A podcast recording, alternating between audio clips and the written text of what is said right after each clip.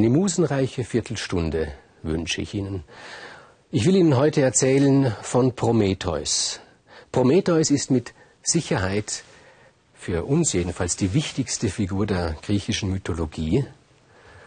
Denn, und das ist eine bittere Einsicht, nicht Zeus, der oberste Gott, hat uns gemacht, sondern der Titan Prometheus.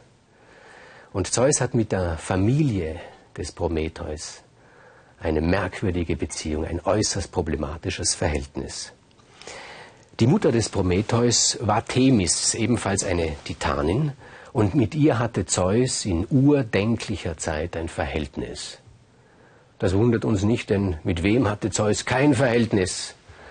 Und Themis hat ihm zunächst einmal die Horen geboren, das sind die Jahreszeiten, da wusste man nie so ganz genau, sind es vier. Also wir gehen davon aus, dass es vier Jahreszeiten sind. Die Griechen gingen dann aus davon, dass es drei nur sind. Ganz am Anfang sagt man, es gibt überhaupt nur zwei Jahreszeiten. Die warme Jahreszeit und die kalte Jahreszeit. Also ich unterscheide eigentlich auch nach zwei Jahreszeiten die warme und die kalte Jahreszeit.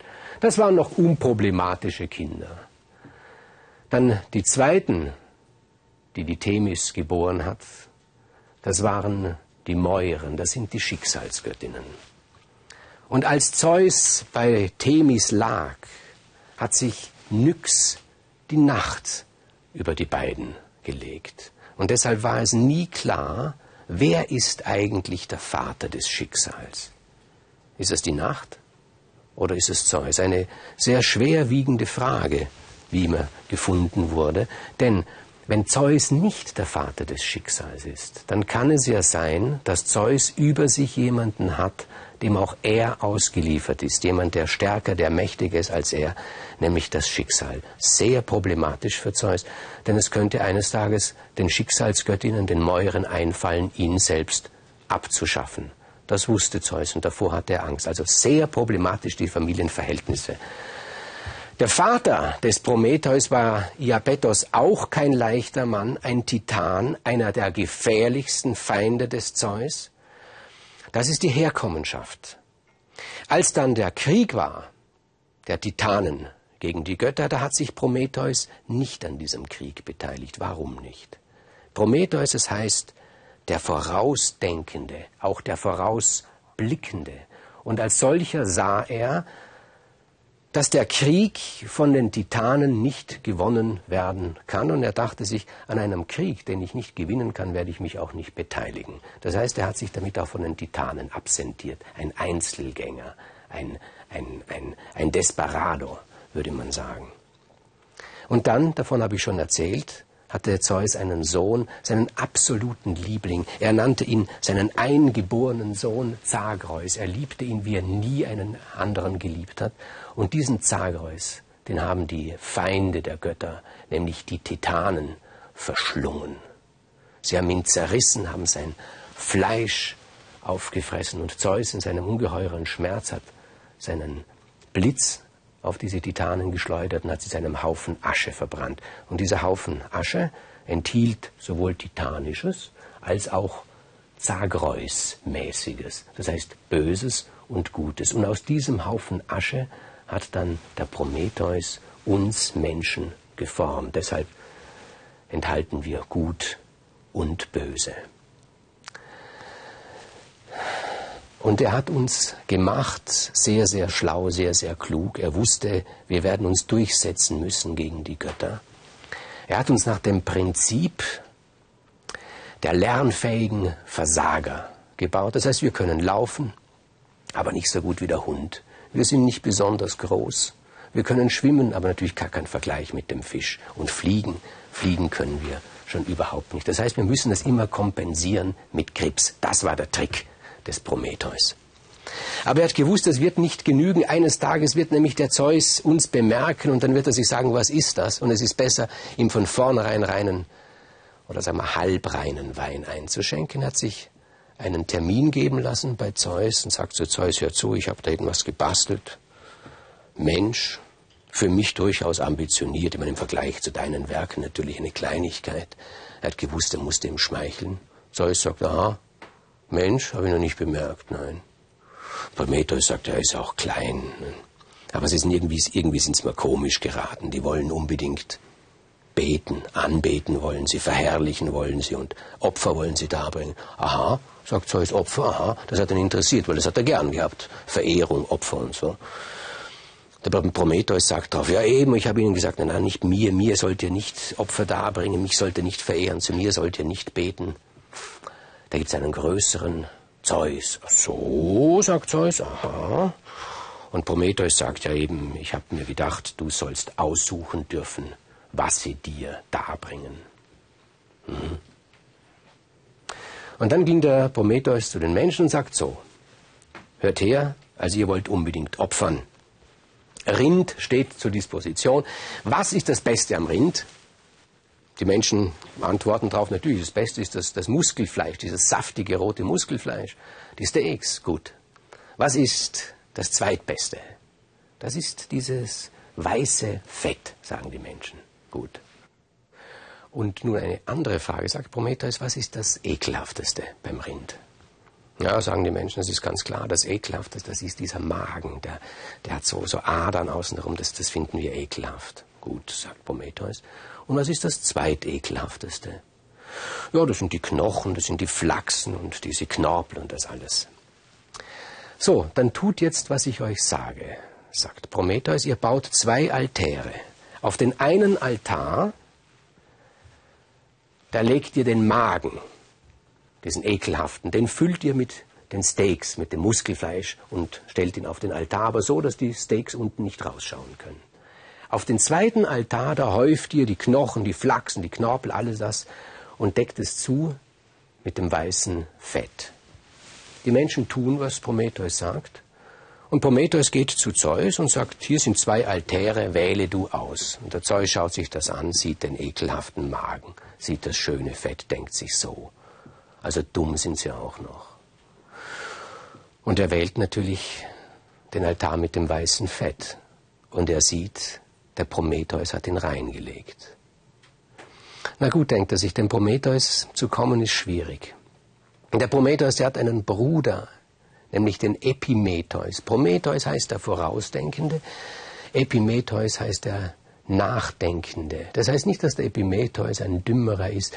Er, er geht immer rückwärts. Er stößt dann manchmal an, er geht rückwärts, schaut nach hinten, schaut, was er gemacht hat. Er sagt, das, was wir getan haben, das gehört uns. Das, was die Zukunft bringt, das gehört uns noch gar nicht.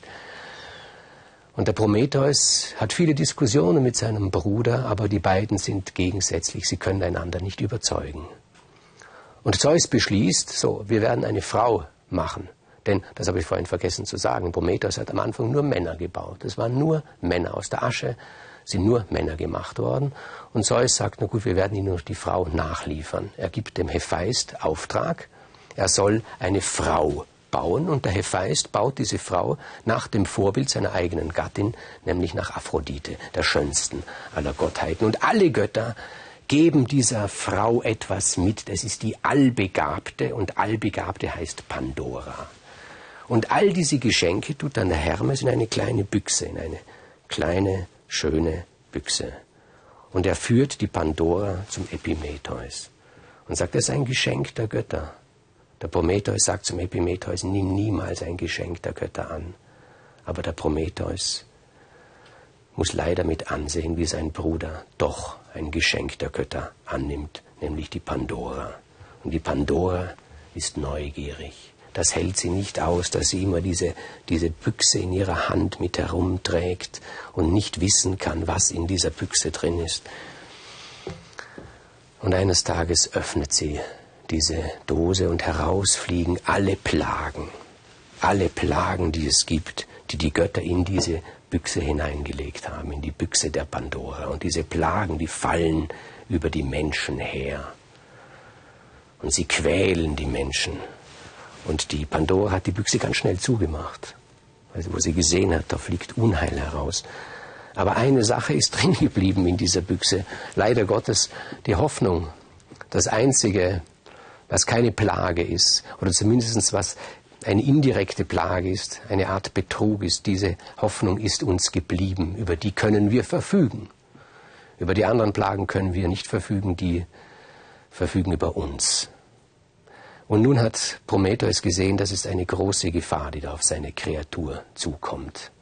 Und er hat uns als erstes, damit wir nicht verzweifeln, hat er als erstes uns die Zukunftsschau gegeben. Nämlich bis dahin konnten wir wie er in die Zukunft sehen. Und er hat gewusst, wenn wir weiterhin in die Zukunft sehen können, dann werden wir verzweifeln.